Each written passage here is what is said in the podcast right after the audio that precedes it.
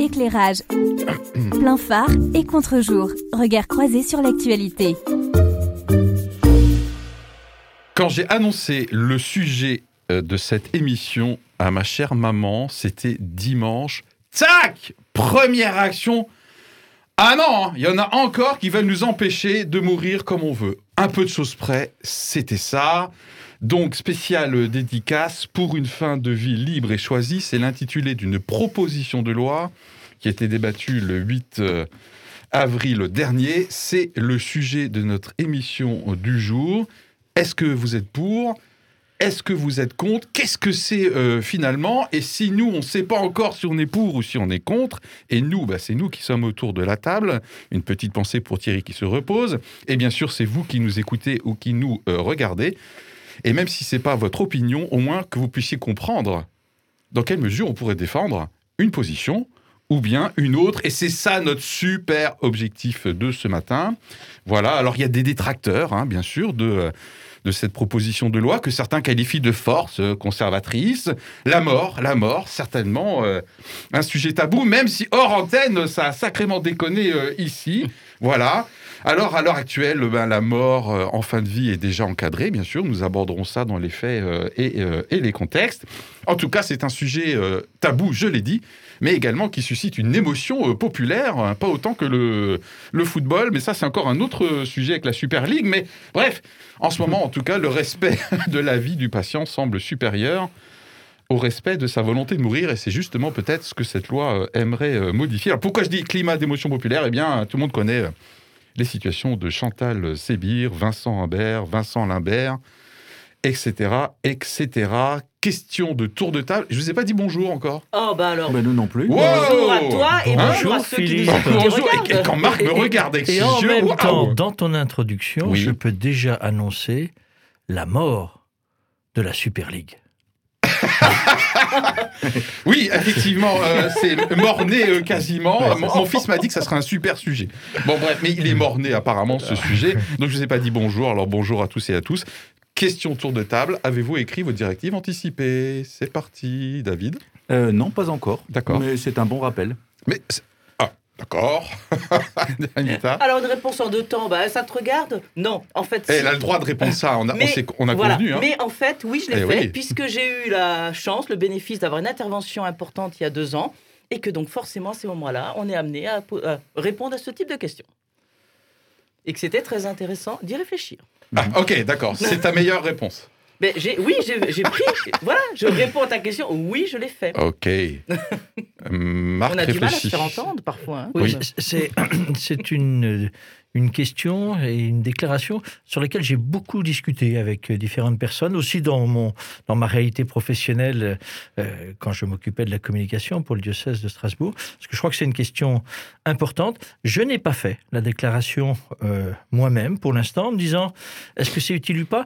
J'ai juste envie de dire là, je crois que c'est important de pouvoir le faire même à un instant T, et même si on peut modifier par la suite cette déclaration, parce que on ne sait jamais ce qui peut nous arriver, et donc de pouvoir donner notre option avec euh, au- auprès de ceux qui nous entourent, ceux de ceux qui nous aiment, est à mon avis une bonne solution. Très bien. Merci beaucoup pour cette réponse concise et rapide. Comme d'habitude, comme d'habitude. Excellent.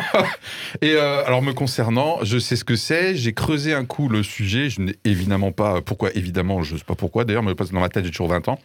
Euh, qui a dit de pas dans mon corps? Personne. Ok, personne. Oh, il y a c'est bien, c'est bien. C'est n'as plus Jimmy 20 qui parle dans ta tête. Je parle tout seul, euh, c'est incroyable. Mon esprit, en tout cas, a peut-être euh, 20 ans. C'est parti, du coup, pour les faits et le contexte. J'ai eu un peu de mal à cliquer euh, sur, euh, sur le gong. Fait et contexte, aujourd'hui, euh, c'est moi euh, qui s'y colle. Il y aura donc euh, la confession avec euh, David et la question à ne pas poser qui a été prise euh, à la débeauté par euh, Marc. Voilà, et je connais déjà la question à ne pas poser. Magnifique. Allez, fait contexte, c'est parti. On parle de quoi euh, concrètement? On parle d'une proposition de loi. Donc, qui dit proposition dit que ça vient du Parlement. C'est la loi dite Falorni et Touraine, du nom de deux députés qui la, qui portent. Cette proposition de loi c'est une, vise une assistance médicalisée. À mourir, voilà, dans des conditions très strictes hein, que nous reverrons, les maladies euh, incurables, il faudra deux, trois avis euh, médicaux, il y aura une commission, euh, voilà, on est dans un contexte où les progrès de la médecine font que les fins de vie ont tendance à s'allonger, il faut quand même le rappeler. Attention à bien faire la différence dans le fait contexte entre le suicide assisté et l'euthanasie, hein, la loi fait bien la différence. Alors si j'ai bien compris, les deux reviennent finalement évidemment au même, mais dans un cas, c'est moi qui m'administre euh, le produit létal et dans l'autre, c'est-à-dire le suicide assisté, hein, et dans le cas de l'euthanasie, c'est une personne tierce qui le fait. Euh, voilà.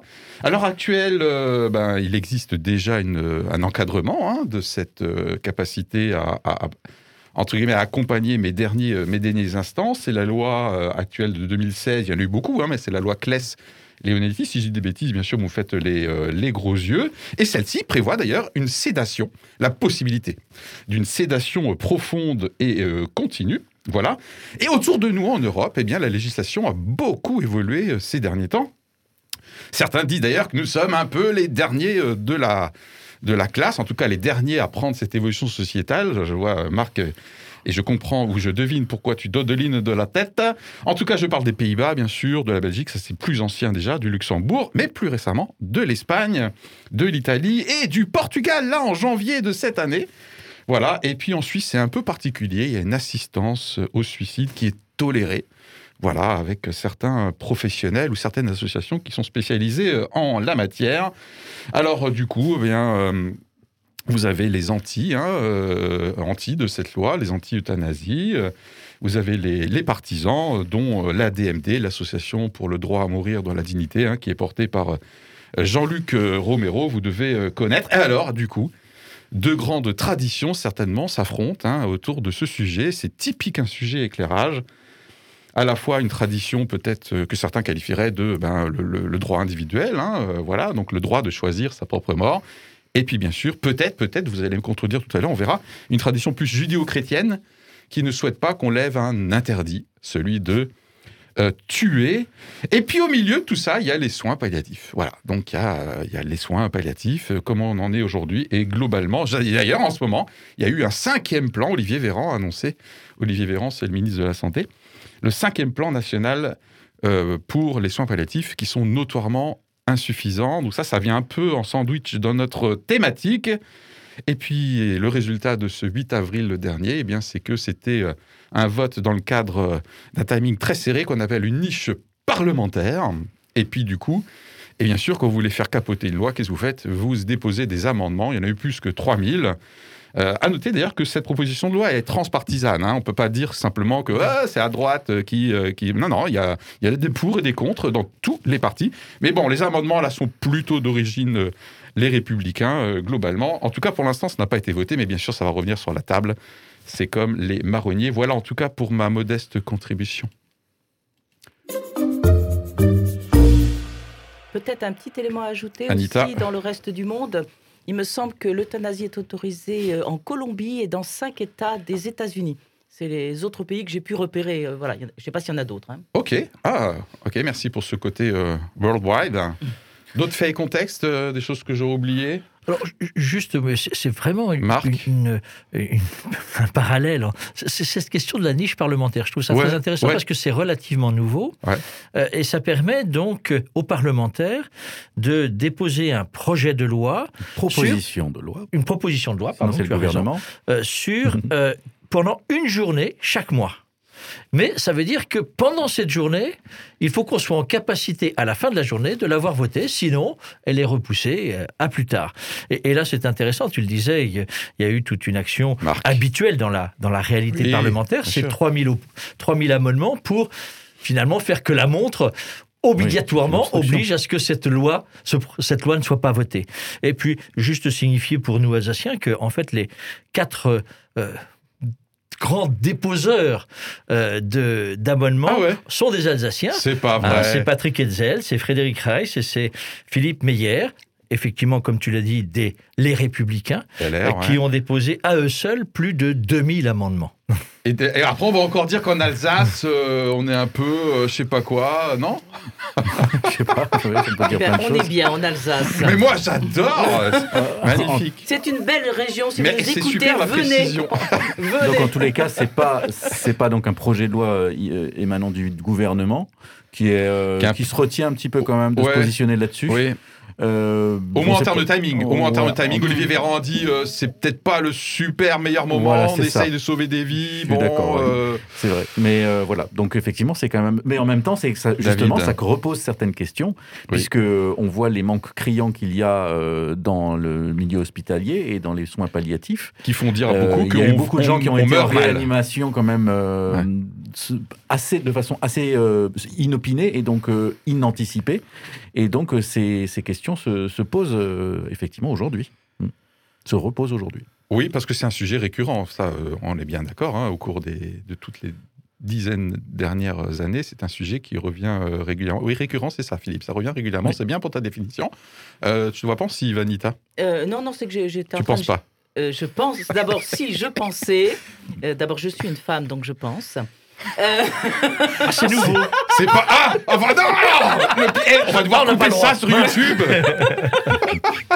non, j'étais en train de me souvenir des années et des décennies précédentes pour Oui. voir à, à quelle occasion ces sujets avaient été soulevés. Oui. Et c'est souvent. Le- alors, la dernière fois, c'était en 2016 Anita. quand la loi a été votée. euh, La loi Leonetti et, et je sais Claes Neodetti. Voilà, Ça, merci. c'était 2016. Voilà, le 2 c'est ça. février C'est- 2016. Et je me dis, en fait, c'est un sujet qui revient dès qu'on parle de bioéthique. Ah ouais. Euh, des- Enfin voilà, c'est pour ça que je suis en train de me dire, c'est pas toujours le propos du- d'un projet de loi, de, euh, un projet de loi, mais c'est un sujet qui revient quand même euh, comme des bloops euh, où on réinterroge. cette- Oui, voilà. mais Comme des Anita, quoi en, en Ouais, disant cela, et c'était un des objets euh, du débat euh, en question, c'est effectivement le rapprochement en loi bioéthique qui était très forte. Mm. En Ouais. l'occurrence, la volonté avait été à l'époque de ne pas mettre ce sujet-là Oui, dans tout le processus de légalisation au niveau des, des lois bioéthiques, en disant le socle offert par la loi Leonetti-Claes est suffisante aujourd'hui Mm, mm. et nous n'avons pas à y revenir. Euh, et ce qui a été dit aussi par pas mal de parlementaires et qui peut poser question, c'est dans le contexte actuel dont Philippe tu as parlé, c'est de dire quand même on met tout en place pour lutter contre la mort avec toute la question de la conception du rapport de la mort dans la vie. hein. Euh, Est-ce que euh, c'était opportun d'aussi rapidement sur un sujet autant de fond de se dire on se donne qu'une journée pour tenter de faire voter cette évolution très importante sur le plan culturel. Et beaucoup demandent aujourd'hui une ouverture pleine et entière d'états généraux sur cette question-là, pour prendre le temps d'y réfléchir, pour prendre le temps aussi de se concerter, même si ce n'est pas un sujet nouveau, avec l'ensemble des partis. Je peux encore ajouter deux points sur cette, euh, cet aspect. Un, un aspect un peu émotionnel, parce que c'est arrivé au, au même moment. Ouais. Ça a été la, la, la mort, en se donnant la mort, de Paulette Guinchard Exact. Mm. députée socialiste sous Mhm. Jospin, euh, secrétaire d'État, pardon, sous Marc. Jospin, et, et députée socialiste du Jura, une femme assez remarquable et qui, euh, devant l'impossibilité de continuer à vivre, a été en Suisse pour se délivrer euh, des conséquences de ce qui était plus possible comme espérance. Euh, avec beaucoup d'émotion, elle a formulé ça, puisque elle était défenseuse de ce droit de mourir en tant que tel. Oui. Et puis, la, la deuxième chose sur laquelle je, je voulais mettre l'accent, tu l'as un peu abordé, hein, mais c'est quand même une différence très importante entre suicide assisté et euthanasie. Oui.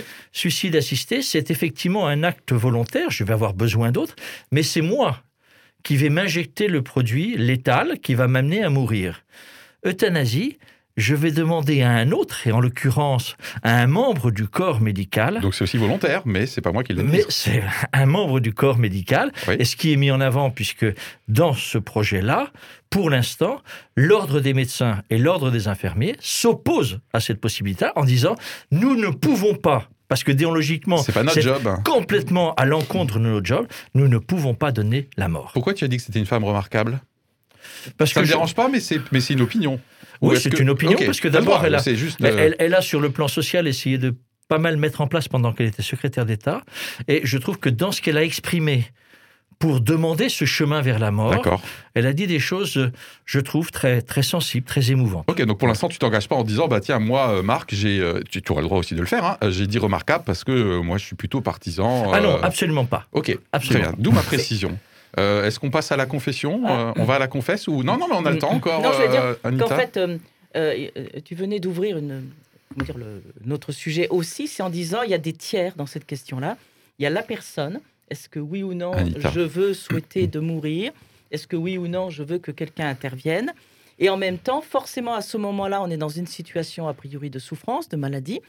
Et donc, ça entraîne aussi d'autres personnes, des tiers qui sont la famille ou des amis, et puis le corps médical. Donc, en fait, on est euh, sur une question qui va se traiter à plusieurs. Et je pense que c'est euh, un sujet qui est extrêmement douloureux pour tout le monde, qu'on soit la personne directement Mm. concernée ou que ce soit l'entourage. Ok. Confession C'est parti. Éclairage. Plein phare et contre-jour. Regard croisé sur l'actualité. La confession. Il y a beaucoup de choses qui nous échappent dans notre vie. Nous sommes propulsés dans un tourbillon incertain, depuis le mélange de détonnant des chromosomes de nos parents jusqu'au retour à notre état de poussière, jusqu'à ce passage dans un état inconnu, mystérieux, impénétrable. Nous naissons et nous vivons et nous mourons.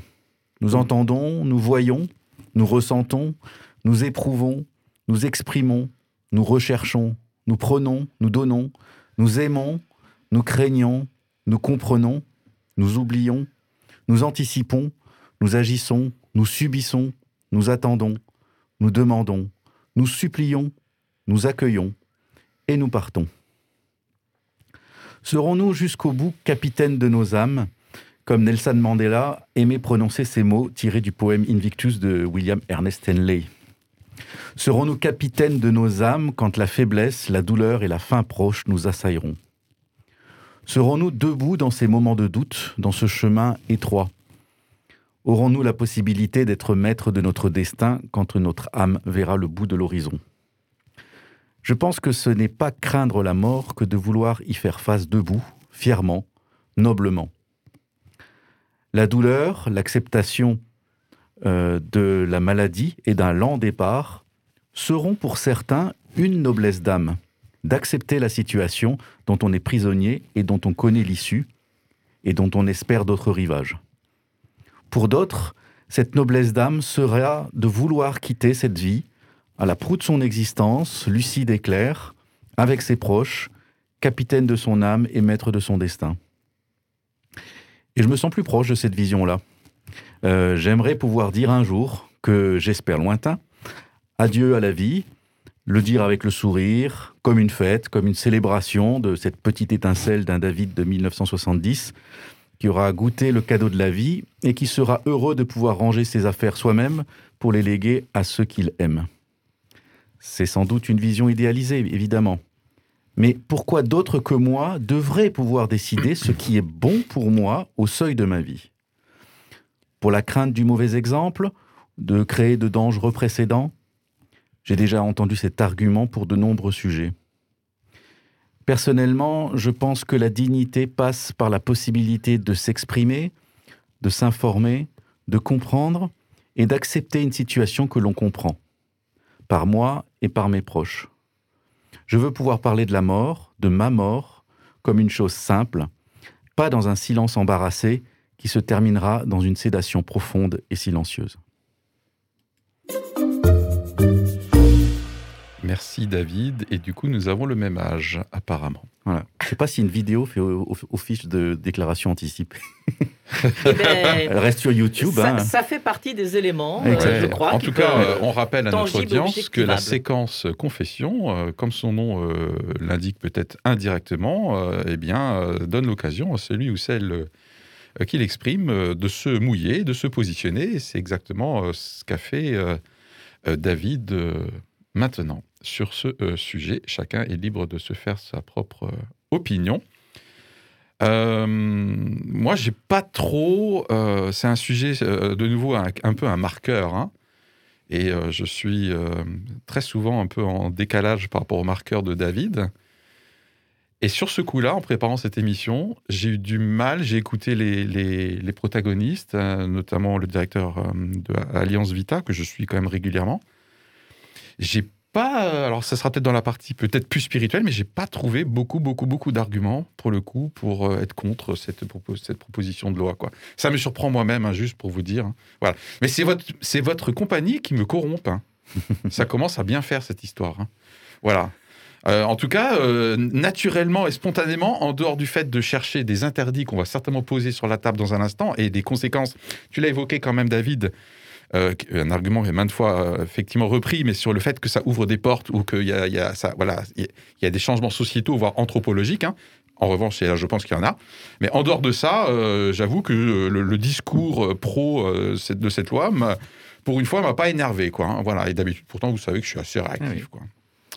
Voilà. Je- Marc, D'abord, bon, euh, et après, il y aura la question le- ne pas poser. la confession qui est, qui est plus un, un témoignage, Tout voire une déclaration Mhm. euh, sur ses intentions de fin de vie euh, de David sont, sont très forts et très émouvants. Et donc, Mm. euh, je n'ai pas à, à réagir ou à compléter. Euh, ce qui me paraît, ce que tu mets en avant, c'est quand même des questions fondamentales sur euh, notre manière. Qu'est-ce qui nous sommes et qu'est-ce que nous sommes? Et qui nous sommes en relation à l'autre? Euh, derrière les questions clés, c'est peut-on obliger un humain à vivre? Et cette question-là, la réponse à cette question-là, qui amène aussi la réponse à, cette question d'euthanasie, c'est quels sont les contextes qui peuvent m'amener à appeler à mourir? On a parlé de la fin de vie, on a parlé de la souffrance, mais dans l'existence, il y a plein d'autres moments qui peuvent amener à cela. Et c'est toute la question du suicide. Euh, on a tendance à dire face à la souffrance, une souffrance qu'on met souvent en avant avant tout, euh, j'allais dire, physique, bien Oui. sûr associée au psychique. Ouais. On pourrait demander. Mais il y a d'autres moments de détresse qui amènent le suicide. Est-ce qu'on peut considérer comme tel? Voilà, ça cette, loi, cette loi dit non. Hein. Ah. En tout cas, ils disent, ils jurent Oui. mordicus. Non, non, là, c'est vraiment très précis, c'est hyper encadré. euh, On voilà. Mais- a 9000 suicides par an qui réussissent. Mais euh, deuxième question, c'est Marc. Est-ce qu'un humain, dans le même sens, peut demander à ne plus vivre? Euh, Là aussi, euh, David a apporté un- son propre témoignage et sa propre lumière. Mais c'est une vraie question. Nous l'abordera sans doute tout à l'heure. Pour les chrétiens, c'est de dire cette question-là, elle ne nous appartient pas c'est finalement le cours de notre vie, c'est d'accepter aussi ces chemins-là. Et le troisième point que je voulais ah. dire, c'est que bien évidemment, et c'était tout le cœur de la loi Claes-Enotti, et j'entends aussi ce que dit David, en disant, j'ai pas envie euh, finalement de mourir après un, un long silence, un long endormissement, mais en même temps, c'était de dire quelque chose de clé, de fondamental. Il faut lutter par tous les moyens contre la souffrance et le développement des soins palliatifs, malheureusement en France, on a de nouveau pris beaucoup de retard, Oui. est quelque chose qui permet cela et qui permet d'être aussi un véritable soutien pour les familles. Est-ce que tu dirais que du coup, la tradition euh, que j'ai qualifiée tout à l'heure de judéo-chrétienne, effectivement, part du postulat que la mort ne nous appartient pas? Si je reprends ton expression Tu ne tueras point. Ok, ouais, donc C'est la question clé. c'est hein. l'interdit, ok. Donc, euh, qui fait quel l'objet de la question, je crois euh, Je ne sais pas comment on, on mettra, puisque du coup je, je suis amené à beaucoup intervenir, mais euh, j'invite pour ceux qui ne l'auraient pas Oui. à, à lire quand même le témoignage de, de Philippe Pozzo di Borgo. J'avais envie de vous lire, mais c'est trop long. mhm. Euh, donc Philippe Pozzo di Borgo. Vous et- tapez sur Internet, vous allez trouver voilà, tout de hein. suite euh, ce témoignage. Qui L'histoire d'Intouchable. Intouchable. Ouais. Et je, je trouve euh, que son témoignage est très fort. Et j'ai quand même envie de vous le lire une petite partie. Est-ce qu'il y a un capitaine qui gère cette émission Il dit en toute liberté, après mon accident, Marc. quand je ne voyais pas de sens à cette vie de souffrance et d'immobilité, j'aurais exigé l'euthanasie si on me l'avait proposée. En toute liberté, j'aurais cédé à la désespérance si je n'avais pas lu, dans le regard de mes soignants et de mes proches, un profond respect de la vie, dans l'état lamentable dans lequel j'étais, leur considération fut la lumière qui m'a convaincu que ma propre dignité était intacte. intacte. Ce sont eux et tous ceux qui m'aiment qui m'ont donné le goût de vivre malgré mon état. Ok.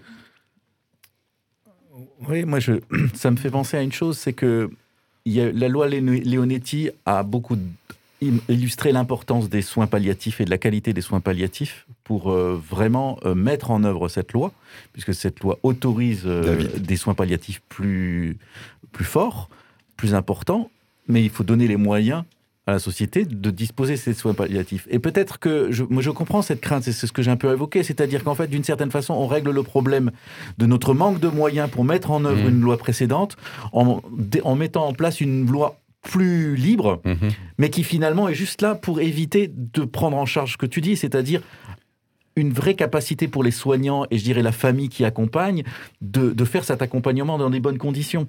Et donc d'une certaine manière, effectivement, si on est, si on est soigné dans des mauvaises conditions, si on est isolé, euh, eh bien on réclamera plus facilement euh, ben, de mettre fin à des jours qui sont, qui sont tristes. Indépendamment même, de la, indépendamment même de la maladie, mais simplement de, de subir cet isolement et cette, et cette déchéance euh, indigne, c'est-à-dire de se retrouver euh, euh, voilà, abandonné quoi, d'une certaine façon. Donc je comprends bien ce, risque-là, ce- cette question-là.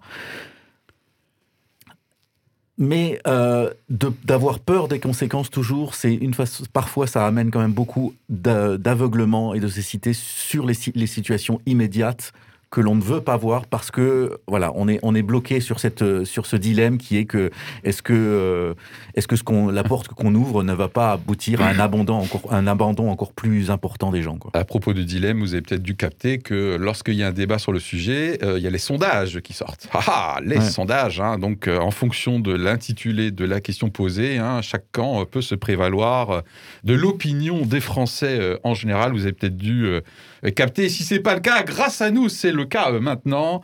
Il peut y avoir un sondage qui dit que 96% des Français sont pour l'euthanasie. En fait, ils répondent à la question si vous devez choisir entre souffrir ou mourir, voilà. Et puis il y a d'autres sondages qui disent que la question c'est plutôt quelles sont vos priorités pour vous? Euh, où est- où est-ce qu'on doit mettre le paquet pour accompagner la fin de vie? Et là, euh, il y a les soins palliatifs, il y a la présence des proches, etc. Et l'euthanasie vient euh, presque en dernier avec euh, 24 ou 26% euh, Voilà. Donc les sondages, euh, voilà. La, la- la question. euh, Euh, tu n'as pas encore fait ta réponse. Euh, Anita. Manita, elle pense, on a Ouais. dit. Hein. Enfin, oui, oui, non, mais que comme dit. il hein. annonçait la question, je me retenais jusqu'à présent.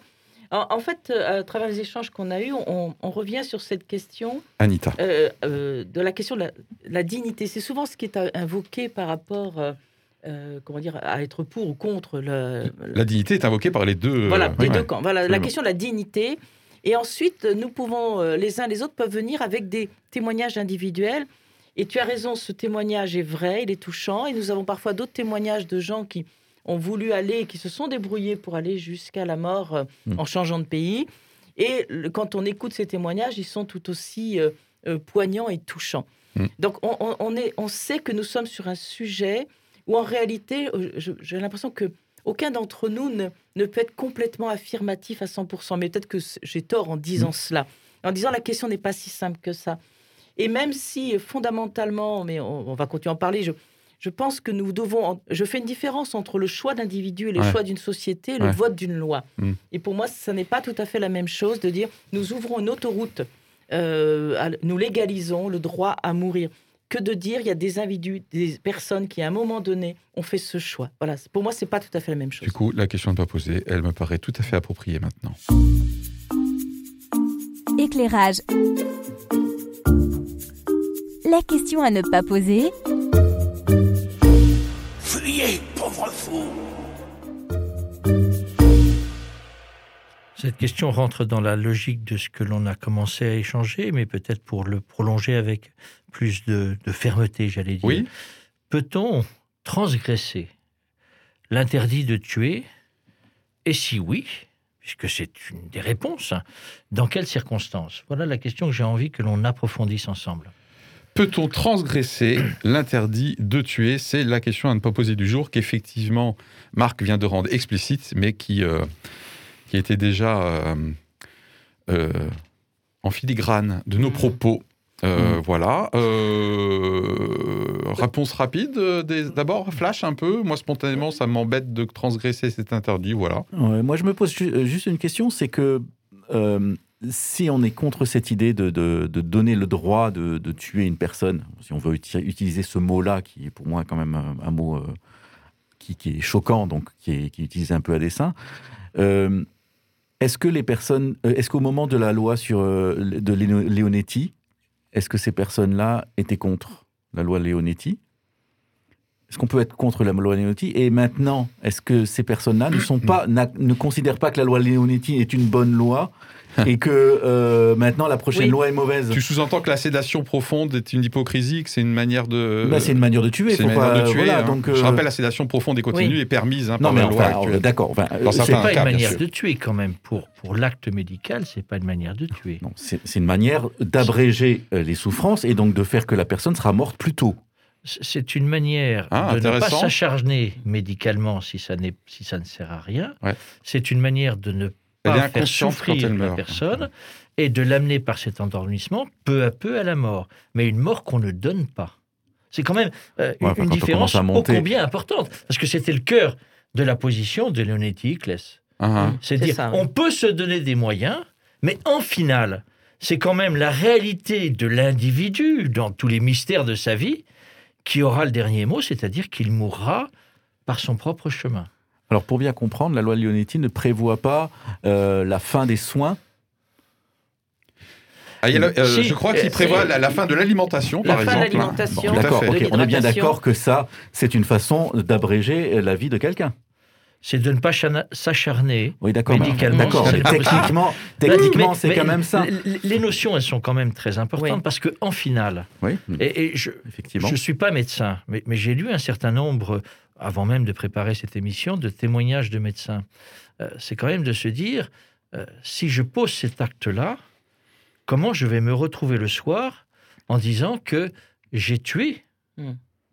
avec toute l'attention que j'ai portée à l'intention de l'autre, j'ai quand même tué cette personne. Et moi qui fais tout au quotidien pour faire que la vie l'emporte, c'est une vraie question. J'avais envie aussi de faire un parallèle parce que c'était un, un- un débat important et qui a été difficile en France. C'est le débat sur l'abolition de la peine de mort. Et on est arrivé à dire Marc. que quel que soit ce qu'a fait la personne, l'acte de punition ne peut pas être la mort. C'est ce qui a amené euh, finalement l'abolition de la peine de mort. Et, et je crois que là aussi, c'est Oui. c'est un acte important. C'est-à-dire que, quelle que soit notre situation humaine, Mhm. on ne peut pas demander à un autre humain de donner la mort. Pourtant, euh, pourtant je, je pense qu'il y a eu des justifications du fait qu'il fallait maintenir la peine de mort au nom aussi d'une d'une certaine vision de la justice et euh, l'application de la justice. Enfin bon, je, je- enfin, c'est Oui, marrant. des Bah, on fois, est là pour en débattre, hein, on Ouais. est tout à fait dans cette, euh, dans cette partie-là. d'où- cette question, en fait, est-ce qu'on transgresse quelque chose en donnant la mort? C'est ça, en fait, au-delà, dans ta question. C'est est-ce qu'on transgresse quelque chose? Donc l'interdit de tuer. Voilà, l'interdit de tuer. Tu ne tueras point. Voilà, c'est ça. Donc, fondamentalement, viscéralement, pour moi, oui. C'est-à-dire que euh, c'est une transgression. Mais ce que j'ai entendu dans les débats des pour et des contre, c'est que certains euh, viennent en disant quelle loi, quelle autorité au-dessus de l'être humain prendrait le dessus et m'empêcherait Ah, de Le décider principe supérieur. Voilà. Quel Euh, principe quel supérieur principe supérieur euh, nous empêcherait de voter cette loi-là? Et j'y reviens alors? Eh ben- Ouais, je- moi, enfin, Non, pas encore. je- si- Non, mais pardon, euh, c'est pas moi qui te dis. je, si je tu- sais que non, non, mais j'ai bien compris. Le- la crainte, c'est qu'il y ait une David. vision utilitariste euh, de, de la société qui fait que eh bien, les qui personnes qui ne sont plus utiles, euh, il serait légitime de les faire mourir. Et je trouve que c'est quelque chose qui résonne beaucoup euh, à ce que j'ai entendu euh, ces derniers mois dans cette épidémie douloureuse, euh, du, du- du statut des personnes âgées et de, des personnes qui risquent d'attraper la maladie et d'en mourir et des conséquences que ça peut avoir sur la société et le fait qu'on peut les sacrifier peut-être. Enfin bon, je trouve ça très surprenant, mais... euh, euh, que- mince, j'ai perdu le fil. Ouais, ce que tu voulais dire, c'est que ouais, il peut y avoir une certaine ambivalence dans les arguments. D'un côté, on Mm. dit attention, euh, ça ouvre potentiellement la porte utilitariste. J'ai beaucoup aimé le terme que tu as utilisé. Oui. Et puis d'un autre côté, pendant la Covid, certains qui Voilà, disent bah, ils seraient morts de toute façon, euh, ces personnes. En fait, euh, c'est c'est une vision euh, négative de la société. On se dit que la société va aller toujours de plus en plus mal et qu'il faut retenir Ah. ces, ces cascades. Et là, je Ça sais qu'on est souvent en, En décalage, en. La, la dernière fois, hein, j'ai Oui, c'est ça. Effectivement, Et donc, effectivement, donc on, on, a- on se pose pose comme un rempart Ouais. sur la déchéance de la société, Ouais, c'est ça. plutôt que de se poser des questions euh, individuelles sur des cas précis. Euh, voilà, moi j'ai une vision plus positive de la société, ou en tout cas pas for- forcément négative. Ouais. Euh, et donc je ne je n'essaye pas de faire des remparts sur une lutte qui paraît Mais désespérée. du coup, c'est intéressant pour notre Et- audience parce qu'ils ils se reconnaissent peut-être effectivement. Bah oui, effectivement, Mm. moi j'ai plus une vision où je pense que la société va un peu là et je En mets des cas, remparts. Ouais. Ok, intéressant. Anita, et après- après Marc, et ensuite. euh, Au- Au-delà même de la question de la société, oui, je- tu as tout à fait raison, c'est bien euh, fondamentalement aussi un regard sur la société que l'on pose euh, quand on prend ce genre de position. C'est aussi une palette de possibles qui est ouverte euh, aux personnes. Or, malgré tout, nous savons qu'il peut y avoir des pressions au sein euh, d'une famille, d'un entourage, qui va pouvoir à un moment donné dire mais mamie, papy, tu crois pas que le temps serait venu d'abréger tes souffrances? Moi, je crois que ces dialogues existent même dans le cadre actuel. Il ne faut Mhm. pas que nous soyons hypocrites. Il y a des familles qui entourent les gens et parfois c'est un peu moins le cas. Et parfois c'est sa propre souffrance que l'on projette sur l'autre et on préférerait presque que l'autre meure, excusez-moi de le dire comme ça crûment, mais quand on est dans, on accompagne l'agonie de quelqu'un de proche, à un moment donné on est très ambivalent entre se dire j'aimerais qu'il vive, j'aimerais l'accompagner, j'aimerais qu'il guérisse, et à un moment on se dit eh ben, le jour où il sera parti, la personne sera mieux. Donc cette ambivalence, elle, elle est dans notre être euh, profond, Mm. euh, parce que c'est la peur de la souffrance. Et nous ne pouvons pas, nous ne sommes pas non plus à l'abri de situations de pression qui peuvent être faites sur une personne et qui peut interroger la personne en disant suis-je encore utile à ce monde et est-ce que je ne ferais pas mieux de partir? Et ça, est-ce que c'est du libre choix? Je veux pas être une charge pour mes enfants, pour ma famille. Voilà, ça, c'est une ça. phrase quand même qui Mhm. revient euh, Ouais. assez régulièrement. Marc? Alors, je vais essayer d'être rapide, mais ce sujet, il est passionnant pour moi, parce qu'il ah, il- il- il est au cœur, On l'avait deviné, c'est bien parce qu'en fonction de la, de la les les réalité autres de, ce qu'est notre vie. Dans ce que vient de dire Anita, David l'a abordé aussi, euh, c'est la question de l'entourage. Dans des moments difficiles et quand on est à l'approche de la mort, euh, la solitude face à ces grandes questions, elle est souvent très difficile. Et c'est ce que nous avons vécu avec cette crise, crise sanitaire. C'est l'abandon, la solitude totale de personnes qui sont allées vers la mort alors que la famille souhaitait pouvoir les accompagner et n'ont pas pu le faire. Ça, c'est la première chose que je voulais dire. La deuxième chose, c'est quand même cette question-là, elle pose la question de qu'est-ce qu'est ma liberté? Mais derrière cette question-là, c'est est-ce que j'ai fait le choix de vivre ou pas? Non, la vie, on l'a dit à plusieurs reprises sur cette antenne, la vie est un don, ça ne dépend pas de moi. Et je trouve que au regard de ça, ça a plein d'incidences par la suite. Et puis dernière chose, dans mon entourage très proche, euh, la question que tu posais, Anita, je nous la pose avec mon épouse euh, très souvent. La maman de mon épouse est dans un état que je considère désastreux, sans plus aucune communication. Et elle s'accroche à la vie, manifestement. Et pour moi, je dis souvent, mais quel sens ça Est-ce qu'il ne faudrait pas enfin arrêter ça Avec tout le poids? Et en même temps, je suis obligé, obligé d'observer que ce regard que je porte là, ben, la réalité de la traduction, et je ne suis pas dans la tête de la personne, Mhm. c'est qu'elle s'accroche à la vie, Mm. qu'elle est encore là. Alors que dans le regard porté, pour moi, il n'y a plus rien. Mhm. Et c'est même la, dé- la négation de la vie. Ouh, grosse question, tout ça. Oui, et c'est vrai. Et pourtant, la personne, elle, continue à se battre. Hmm. Bon, et c'est là où on est sur le sens profond de la vie et le, le vrai choix individuel. Le vrai choix, qui est, euh, à un moment donné, euh, les, les soignants le disent souvent, il y a parfois des personnes où elles disent, pour l'instant, elle se bat, elle se bat. Et où, où parfois même, on peut être accompagné, on peut nous dire, mais laissez partir vos parents. Et dans le sens, dans ce, quand on nous dit ça parfois, c'est pas dans le sens de demander l'euthanasie, mais de comme se donner une liberté ou donner une liberté à l'autre de pouvoir partir. Alors bien sûr, parfois ça va jouer à quelques heures, à quelques jours. à ne- va pas embellir les choses non plus, mais on sait que ce, relationnel, cet impact, ce regard sur la vie peut aider une personne à rester en vie encore un peu plus de temps. Sans lancer le jingle, du coup, en tant que croyant, est-ce qu'il y a des, euh, arguments ou des principes supérieurs qui peuvent nous aider à nous forger euh, une opinion en dehors du fait d'avoir une vision de la société qui irait dans un sens ou plutôt dans un autre? Euh, J'avoue que moi, je suis pas très très clair hein, sur, sur le coup, Ouais. sur ce sujet. euh, Euh, moi, je, je, je pense- on a David. tous, on a tous des, des situations euh, douloureuses euh, qu'on a connues et, des- et des questionnements comme, euh, comme nous l'a partagé euh, Marc, ouais. de façon touchante euh, Marc. Mais euh, je, pour faire le lien avec la séquence qu'on a là, en fait, c'est marrant parce que j'ai eu- je, je viens de faire le lien avec une discussion que, on a- que j'ai eue ce week-end sur euh, la, la mort du Christ, sa résurrection, et le fait que les disciples euh, réunis après sa mort ne le reconnaissaient pas, en fait, ne, ne l'avaient pas reconnu. Pourquoi est-ce qu'ils ne voyaient pas son visage? Et euh, ce mot reconnaissance m'a fait, m'a, tiqué dans mon esprit. Pourquoi est-ce qu'on ne reconnaît pas, ils n'ont pas reconnu euh, Jésus à ce moment-là, alors qu'il venait de ressusciter, et qu'il a dû leur montrer les trous dans ses mains pour... Et je me suis dit, c'est peut-être parce qu'ils n'avaient pas accepté l'idée qu'il allait mourir, en fait, qu'il devait mourir, qu'il il, leur, leur- avait fallu du temps pour accepter le fait qu'il n'était pas venu là pour libérer, euh, les libérer, devenir un Christ roi libérant euh, de l'oppresseur romain, mais que son chemin devait passer par la mort et la résurrection. Et qu'ils n'ont- ils ont, ils ont mis du temps à reconnaître ça. En tout cas, sur le moment, ils étaient trop choqués et peut-être trop en colère contre lui de les avoir abandonnés. Et je, je- je fais le lien entre ça et cette réflexion qui, qui était intéressante avec le fait de parfois on n'arrive pas à reconnaître d'entendre euh, enfin on est on est mal à l'aise face à cette idée de la mort et de ce qu'on doit faire et ce qui est bon et pas de, de faire. Et du coup on n'entend pas on, on- a ainsi la, discussion n'est pas fluide avec la personne en face parce qu'en fait il y a une sorte de il y a des choses qui sont écoute il y a combien de fois où on entend, oui, combien de fois on entend une personne dire Oh, mais j'aimerais partir, j'aimerais mourir maintenant, j'aimerais. Hein. Et en fait, comme on ne peut pas accéder à sa demande, on fait comme si on n'avait pas entendu, ou bien on dit Oh, mais non, mais ça va, tu ne dis pas ça et tout ça. On interdit la personne de le dire. Parce qu'en fait, on n'est pas à l'aise, parce qu'on n'a pas cette liberté, ça ne fait pas partie du- des possibilités qu'on a. Et moi, je, je, je, je, je vais souvent en, en EHPAD, j'ai, voyé ma grand-mère et j'y vais encore.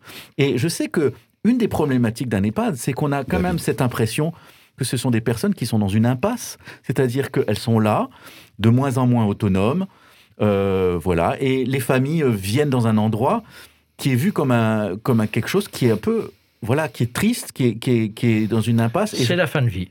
c'est ça, mais je trouve que c'est une La fin de vie vie organisée. oui, mais euh, ce que je ressens, c'est qu'en fait, parfois, si on pouvait parler plus facilement de la mort dans ces endroits-là, Hein eh bien, on serait plus détendu. Mais c'est un sujet qui est tabou dans la discussion que les membres Ouais. de la famille Alors. ont avec les gens. Normalement, en tant que chrétien, c'est ce sujet qui devrait être un peu moins tabou, hein, parce que nous avons Ouais. une espérance. Il y a une autre explication au fait qu'ils n'aient pas reconnu euh, Jésus euh, pour moi, mais c'est pas le sujet euh, de Non, je dis pas que c'est une explication, c'est juste Ouais. que ça Il m'a a un fait. corps qui a été glorifié, qui est, qui est reconnaissable un peu après coup avec un des, des indices supplémentaires, en fait, qui préfigurent d'ailleurs, à mon avis, notre futur corps en tant que chrétien, si on est Ouais. chrétien, par rapport au ciel, je vais dire. Oui, Ouais. Voilà. Pour, pour euh, moi, le- la question de oui, effectivement, en tant que chrétien, Anita, euh, nous, je pense que nous avons la possibilité de, de dépasser ce tabou. Et de parler de la mort, ce n'est pas de parler de la possibilité de pouvoir mourir pour moi, c'est de parler de la vie et de la qualité de la vie présente, du choix spirituel que l'on a à faire. Et je pense que parler de mort ne veut pas dire automatiquement orienter la personne vers un choix de mort, ça peut être aussi Ah, l'orienter vers un choix de vie. Et donc, bon.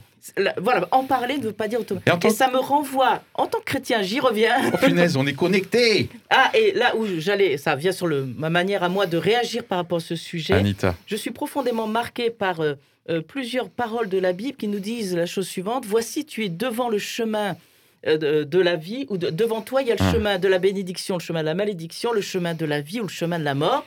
Donc, un, il nous est dit Tu as un choix, c'est ce qui est dit.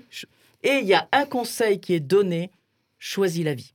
Et je pense qu'en tant que société, nous devons tout faire pour choisir la vie et ne pas encourager la mort, même si c'est accompagner la vie jusqu'au bout de façon à ce que la personne soit bien un maximum. Et en disant ça, je ne condamnerai jamais une personne qui fait le choix de l'euthanasie, hein, soyons si clairs. quelqu'un est honnête, Voilà. une bonne fois qu'il a écouté toute l'émission, je ne pense pas qu'il puisse euh, ag- euh, aboutir à cette conclusion, Mmh, Anita, mmh. tout à fait. Très peu de temps. Marc, donc, oui, il euh, nous reste une minute je- trente. Derrière la question clé, c'est effectivement euh, la question de qu'est-ce qu'est la vie. Et je, je prendrai deux moments de la passion du Christ qui m'interrogent beaucoup. Jésus a pendant toute sa vie été le défenseur de la vie, redonner du souffle et de la vie à une personne qui est en mal de vie, qui est près de la mort d'une certaine manière. Et pour autant, son dialogue avec son Père, c'est de dire, mais est-ce que tu peux encore me laisser vivre? Mais fais ce qu'il te semble bon de faire. Et ça l'amènera sur la croix et la mort. Mais la mort ne vint pas, c'est la vie qui gagne. Et la deuxième chose, je suis toujours frappé sur ce personnage passionnant qu'est Judas. Uh-huh. Judas par sa trahison, va vers la mort. Et finalement, par son choix et sa liberté, il ne peut pas être sauvé, et Jésus ne le sauvera pas. Au moment où il passe, il ira lui-même par le choix de la mort. Voilà, pour moi, c'est des interrogations pour montrer combien ces questions-là sont complexes, mais elles ne peuvent pas être posées, me semble-t-il, uniquement au niveau de l'individu, elles ne peuvent qu'être posées dans un ensemble sociétal, c'est-à-dire que les réponses à ces questions ne peuvent pas répondre uniquement qu'à la liberté individuelle. Hmm. Alors peut-être pour terminer, puisque ça y est, euh, il est l'heure, je, repense à cette promesse. Je ne sais pas dans quelle mesure elle s'appliquerait à moi et dans cette situation, mais que euh, aucune épreuve ne sera, ne vous, parviendra, ce qui sera au-dessus de vos forces. Donc je me demande en tant que chrétien, même si je suis dans un état désespéré, déplorable, en tant que croyant, je parle avec cette espérance, si je normalement je n'aurais pas les, les forces pour euh, pour ne pas euh, considérer que la mort euh, permise éventuellement par cette loi serait euh, la solution. Et la solution, c'est plutôt de continuer à faire confiance euh, à mon créateur. Bon, voilà. Euh, émission euh, un, peu, un peu solennelle, hein, euh, je trouve. voilà, mais sur un sujet. euh, sur Mais un sujet. Un sujet qui l'est. Qui un est sujet solennel. euh, qui l'est, voilà. qui je- euh, à la fois mélange euh, l'intime euh, et, la- et le choix de la société, qui à la fois euh, fait appel aux émotions, aux positions, aux valeurs, et voilà, donc c'est logique Ouais. aussi. Donc, du coup, on a bien noté que le prochain sujet sera peut-être un petit peu différent. La Super League, il paraît. Enfin, bref. Allez. Bien, eh ben, voilà, à la prochaine fois alors. Allez, alors, Et on bonjour remercie. à Thierry qui n'était pas parmi Et nous. bonjour on à Thierry encore, bon repos et à très bientôt pour une prochaine émission. Bye. Au revoir. Salut. Éclairage. Plein phare et contre-jour. Regard croisé sur l'actualité.